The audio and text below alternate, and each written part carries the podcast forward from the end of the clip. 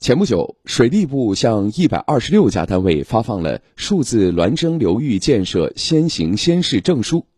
苏州市承担数字孪生江苏太湖地区典型水网工程任务，苏州城市防洪大包围工程就是其中的先行试点。进入汛期，数字堤坝建设的怎么样？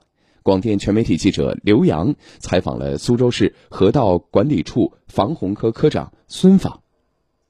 又到苏州的雨季，今天呢，淅淅沥沥的小雨断断续续下了一整天。那现在呢，我们就来到了大龙港，它是城区涝水外排的主要河道之一。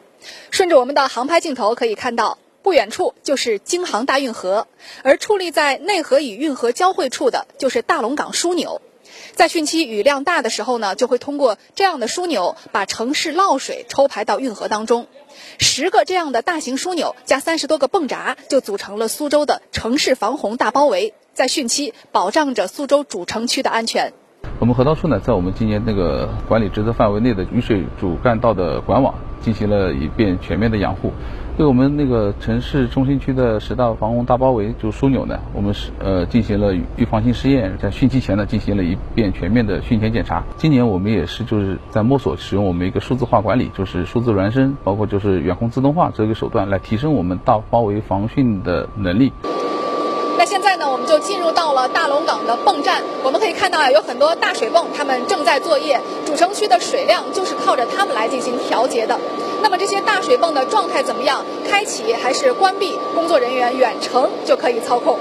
在几公里外的苏州市河道管理处，大龙港枢纽设备的实时状态正显示在这块远控大屏上。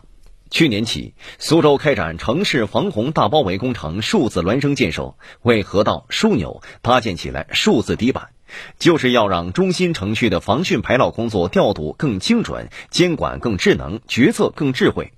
作为先行试点，眼下大龙港等三座主力枢纽的自动化远控建设工作正在进行，这个汛期就能开始运转。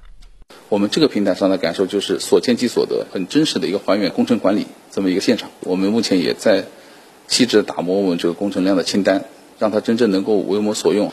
然后我们这块大屏呢，目前还是在调试阶段，我们紧锣密鼓，争取在本月是把这个工作完成。我们在这里能够实现远程控制，然后使我们那个枢纽呢达到无人值班、少人值守这么一个目标。